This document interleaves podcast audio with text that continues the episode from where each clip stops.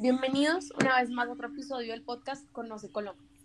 Soy Mariana Erazo y hoy hablaremos de un ecosistema muy especial que logra reunir todas las características que hacen de nuestro país un estado mega diverso.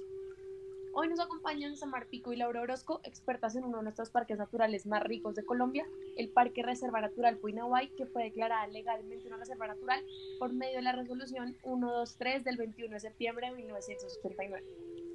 Este parque se encuentra ubicado en el departamento de Guainía, cerca del municipio de Puerto Inilla. Este es uno de los departamentos que cuenta con menor población en Colombia y es una zona periférica de la que muchos colombianos no tenemos conocimiento debido al restringido acceso a la zona. Pero gracias a películas como El abrazo de la serpiente nos permitió conocer y hacernos una idea de la biodiversidad de la que cuenta este departamento. Para entrar un poco en, contexto, voy a hablarles un poquito sobre los conceptos que vamos a abordar. En primer lugar, cuando hablamos de ecosistemas, nos referimos al sistema biológico que maneja las relaciones con las características del medio físico donde conviven las especies. Alrededor del planeta se han determinado 195 ecosistemas naturales diferentes y las especies, por otro lado, significan un grupo de organismos similares que pueden reproducirse y producir una descendencia fértil. Es de esta forma que se crea una variabilidad de organismos y diversos ecosistemas que conviven entre ellos. Y es todo esto en conjunto que crea el concepto de biodiversidad. El ecosistema que vamos a analizar hoy en compañía de nuestras invitadas es el bosque húmedo tropical.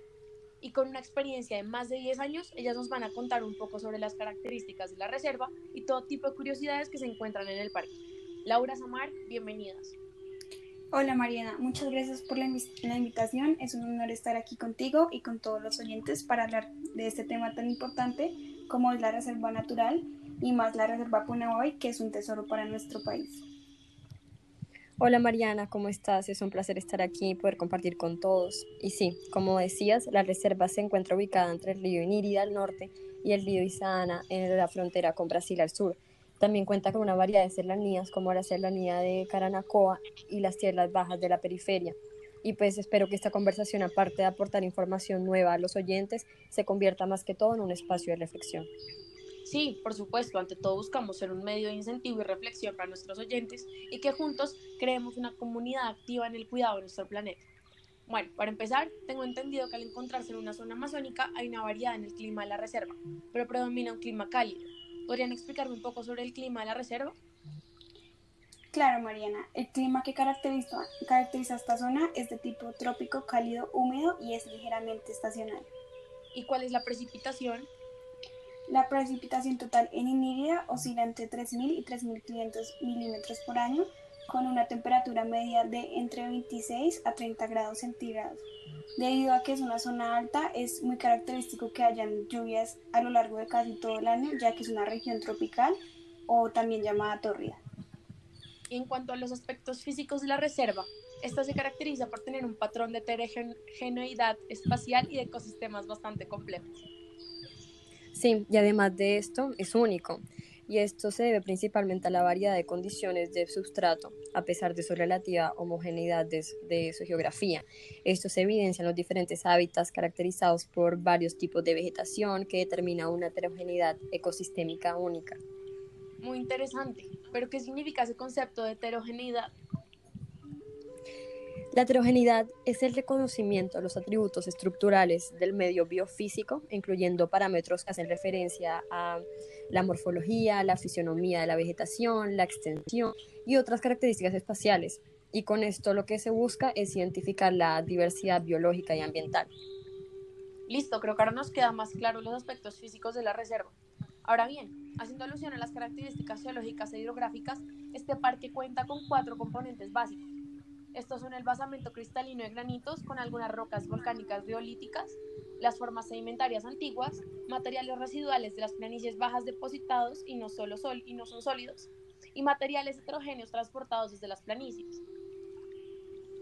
Sí, Mariana. De hecho, el parque Puinahuay está compuesto por porciones de tres cuencas: el río Inírida, el río Guinay y Cuisarí y Saana, a la cuenca del río Amazonas. Las corrientes de, de, origen extrarregional, como el río Inírida, presentan aguas de tipo ligeramente barroso, con arcillas, especialmente en épocas de lluvia. Entonces, por eso la mayoría de ríos y caños de la región son característicamente de tipo aguas negras, por estar drenando aguas esencialmente arenosas. Entonces la dinámica hidrológica superficial de la región se determina principalmente por alta precipitación estacional, por presencia de substratos rocosos y por texturas predominantes arenosas de la gran mayoría de los suelos. Sí, y un aspecto importante a tener en cuenta en esta conversación son las características demográficas de esta zona. Y es que el Guainía, por su ubicación, cuenta con la presencia de una, de una mayoría indígena notable entre distintas etnias, por lo cual eh, encontramos etnias provenientes de todo el Amazonas. Sin embargo, las más destacadas son los currupacos con el 40% y los, los puinaves con el 19%, que ocupan casi todo el territorio excepto el río Guaviare siendo solamente el 15% eh, los llamados mestizos o mirantes blancos.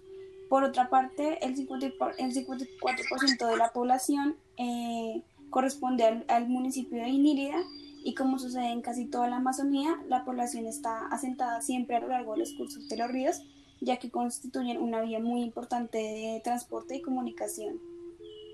Claro, y creo que ese componente cultural de regiones como el Guaviare, que tiene una alta presencia de poblaciones indígenas, la que hace este país único y rico en todos sus aspectos. Pero ahora sí, el tema más importante y más abundante de todo el Parque Puinahuay es su vegetación, su fauna y su flora, que son los verdaderos objetos de protección y de los que parte la motivación de convertir el parque en reserva natural. Tiene una gran variedad de vegetación, pero cuéntenme un poco sobre esto. ¿Es una región fértil? ¿Y qué tipo de animales y plantas podemos encontrar en este ecosistema? Mira, de acuerdo con la página oficial de los Parques Nacionales de Colombia, existe una sabana amazónica con vegetación y campos herbáceos en la zona que, debido a su aspecto, revisan las sabanas comunes de la Orinoquía y los llanos orientales. También además existen zonas de progreso entre la sabana y el bosque, que se conoce territorialmente como catingales. Y una de las características principales de los suelos del área es la baja fertilidad, que esto toma el nombre de oligotrofía, que es el producto de los materiales existentes, que son principalmente rocas ácidas como granitos. Sí, Mariana, eh, yo la verdad tengo que confesar que si bien me encanta la naturaleza, eh, me vi muy atraída por la cantidad de animales y de acuerdo con la CDA, una de las organizaciones que se encarga de proteger la reserva, se han distinguido un total de 90 especies de aves, como tucanes, guacamayas, halcones, y 28 especies de murciélago. También encontraron 36 especies de mamíferos no voladores, como monos, dantas, lapas y osos hormigueros palmeros, que son animales muy tradicionales.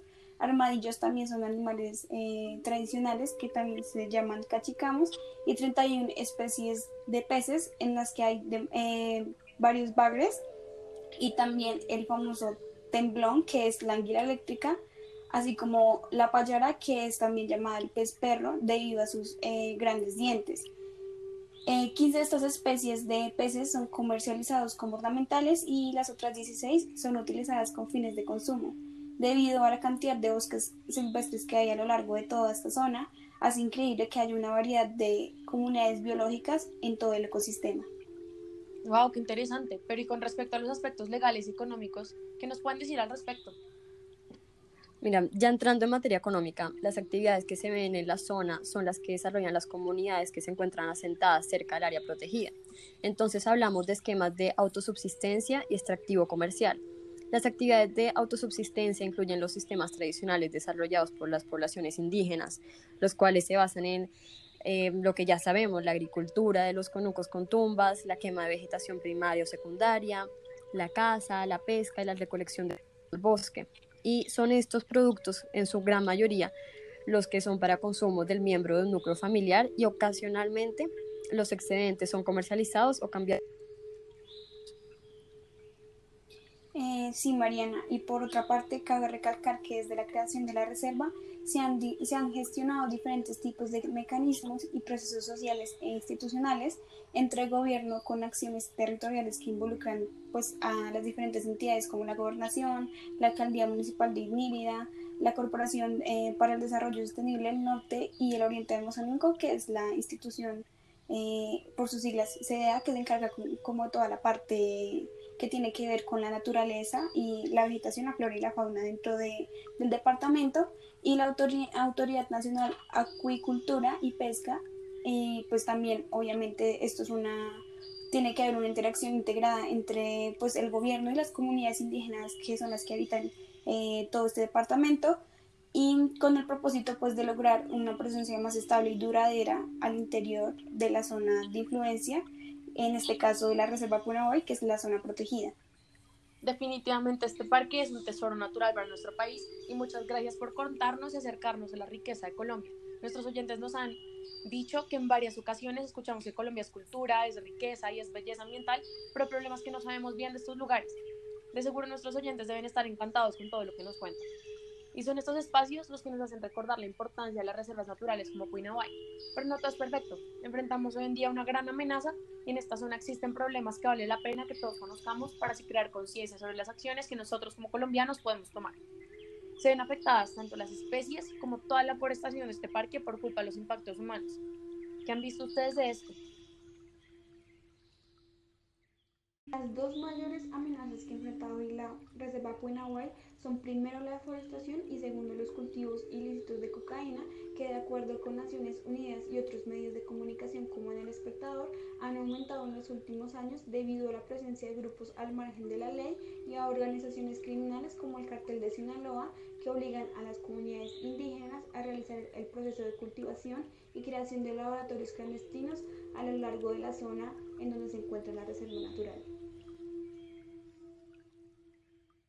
lograr esto, los grupos al margen de la ley deben realizar procesos de deforestación en la zona, lo que implica la modificación y destinación inicial de este ecosistema a los asentamientos de cultivos ilícitos, que esto posteriormente va a implicar un atentado a las especies y vegetación de la zona. Son muy graves los problemas que nos cuentan y es por eso que hacemos un llamado de atención al gobierno nacional para que apoye a las comunidades indígenas con modos distintos de trabajo y puedan practicar su cultura y mantención de la naturaleza así como lo hacían sus ancestros. Hoy en día cuidar la naturaleza es lo que más se necesita. Si les gustó el podcast del día de hoy, les interesa este tema y quieren más, más información, pueden remitirse a la página oficial de Parques Naturales de Colombia, www.parquesnacionales.gov.co o a Colparques, www.colparques.net. Ha sido un placer tenerlas hoy en el programa, muchas gracias por venir y esto fue Conoce Colombia, hasta el próximo capítulo.